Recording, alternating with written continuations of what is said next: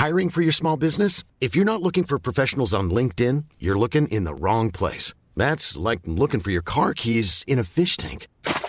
LinkedIn helps you hire professionals you can't find anywhere else, even those who aren't actively searching for a new job but might be open to the perfect role. In a given month, over 70% of LinkedIn users don't even visit other leading job sites. So start looking in the right place. With LinkedIn, you can hire professionals like a professional. Post your free job on linkedin.com slash people today. Bonjour, vous écoutez Tout s'explique, je suis Anne-Laetitia Béraud et j'accueille aujourd'hui Octavie Delvaux, autrice et éditrice principalement dans le domaine de l'érotisme et de la sexualité, Octavie Delvaux, qui a publié Éloge des petites bites pour en finir avec la dictature viriliste aux éditions La Musardine. Vous l'aurez compris aisément, auditeur auditrice, on va parler des petites verges, des petits phallus et autres zizi. Alors, le titre du livre claque évidemment, mais je me posais des questions. À qui parle-t-on réellement? De quoi parle-t-on réellement dans cet essai? D'où ma première question à Octavie Delvaux. De qui parle-t-on dans cet ouvrage, dans cet essai? Est-ce que c'est aux personnes qui ont un petit appendice? Est-ce que c'est toutes les personnes qui seraient frappées par l'insulte petite bite, qui, je le rappelle, dans le site euh, languefrançaise.com, signifie peureux. Alors, je dirais que ça s'adresse à tous les hommes qui, en entendant cette insulte, petite bite, verraient chez eux ressortir un complexe.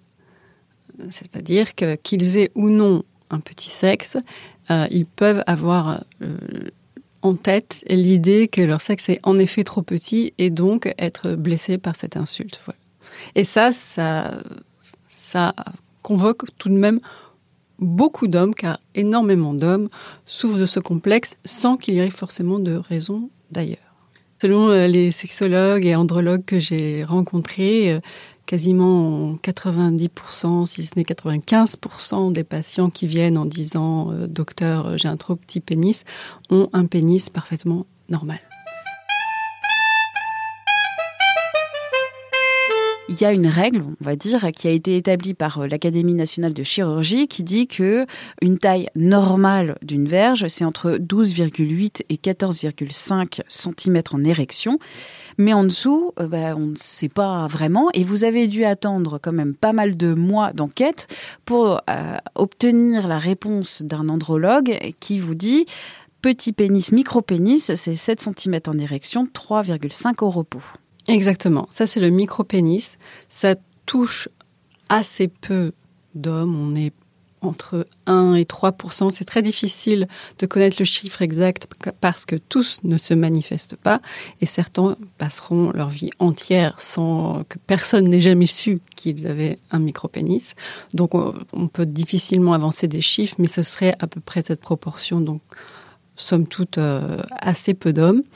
En revanche, oui, entre 7 et 13 cm, euh, il y a une quantité d'hommes, j'imagine, euh, assez importante, sans compter euh, le fait que, d'une manière générale, il est constaté qu'un homme qui a un sexe entre 13, 15 et 16 cm va le considérer petit en comparaison de ce qu'il a tendance à voir dans la pornographie. Allô, je suis un copain de Dove. Il m'a dit que t'aurais rien quand un petit 5 à 7 avec un mec super bien monté. Ça tombe bien, je suis un gros gros chaud de la bite.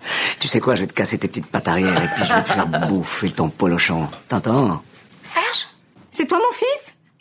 Ce que vous relevez dans votre ouvrage, c'est que la vision du pénis, elle est binaire. D'un côté, il y a une forme de vénération pour les gros phallus, lesquels offriraient le seul gage de virilité et d'une sexualité épanouie, et de l'autre, les petites bites, tabou et pour cause, c'est un sujet de honte et de tracas constant pour celui qui en est affublé. Cette vision binaire, grosse bite, petite bite, petite bite, ce serait le tabou euh, insupportable. Oui, absolument. Euh, et c'est pour ça aussi que j'ai sous-titré euh, le livre Contre la dictature viriliste, puisque c'est évidemment cette dictature viriliste qui impose la binarité, Grosse bite, euh, toutes les portes me sont ouvertes. Euh, petite bite, euh, je me tais, je me fais tout petit. Je ne suis même pas un homme. je n'ai pas de raison d'être. Et vous prenez le parti des petites bites parce que vous dites euh, ceux qui ont des petites verges, alors micro ou petites, ça implique une relation à l'autre différente qui euh, est plus imaginative, plus à l'écoute de l'autre. En effet, euh, les hommes complexés par leur sexe vont devoir déployer un peu plus d'énergie que les autres, ce qui est très injuste, hein, parce qu'en aucun cas le fait d'avoir un gros sexe garantit qu'on va satisfaire une partenaire, ou même qu'elle sera contente en le, voyant. Mais il y a cette espèce de d'obsession euh, de la grosse verge qui donne l'impression aux détenteurs de grosses verges qu'ils n'ont rien à prouver et qu'ils ont toutes les raisons d'être à l'aise avec la sexualité. C'est totalement faux, mais c'est une autre question. Donc l'homme qui sent qu'il a un trop petit sexe va déjà dans la phase de séduction, souvent euh, faire plus d'efforts. Selon qu'il pense que son sexe est vraiment petit ou modeste euh, ou médiocre, euh, introduire plus de préliminaires, plus d'écoute de l'autre, va s'être davantage renseigné sur ce qui fait plaisir aux femmes. Pensons à tout ce qui tourne autour du clitoris, et bien évidemment. Néanmoins, je voudrais souligner le fait que j'ai récolté beaucoup de témoignages de femmes qui tentent à dire euh, attention, la petite bite bon coup, c'est pas seulement l'homme qui fait beaucoup de préliminaires parce qu'il sait qu'il doit compenser. Il y a beaucoup d'hommes et elles en sont elles-mêmes surprises quand elles le découvrent, qui peuvent être très doués avec leur sexe, c'est-à-dire pendant l'exercice de pénétration, avec un sexe modeste pour plein de raisons, euh, pour des raisons euh, de dynamisme, de profondeur de pénétration. Toutes les femmes n'ont pas non plus euh, le même vagin. Il y a des vagins plus courts, plus extensibles que d'autres, plus serrés. Et pour certaines femmes, un sexe petit ou moyen va permettre d'avoir des sensations bien plus agréables qu'un gros sexe. Votre essai, c'est aussi un plaidoyer pour que la sexualité partagée sorte de la relation phallocentrée. C'est-à-dire qu'on peut très bien vivre une sexualité partagée sans pénétration. Absolument. Ou sans pénétration avec un pénis. En interrogeant les femmes, euh, peut-être pas toutes les femmes, hein, je ne dis pas que toutes les femmes sont ouvertes à une sexualité non pénétrante, mais elles peuvent être euh, très contentes et comblées avec euh, toutes sortes de caresses, même pas forcément des caresses génitales. Tout le corps doit être pris en compte dans l'érotisme et l'exercice euh, d'érotisation en général. Rappelons-le, le sexe, c'est le cerveau. Absolument. Tout part du cerveau et le plaisir est avant tout cérébral chez les femmes et les hommes.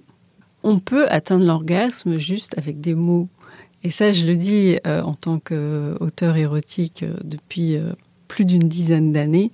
À partir du moment où on peut faire jouir une femme simplement avec des, mots, je pense qu'il est assez net que c'est pas la taille d'un sexe ou la durée d'une pénétration qui va favoriser la jouissance. Il y a tellement plus d'éléments qui entrent en compte euh, dans l'excitation euh, que, ça.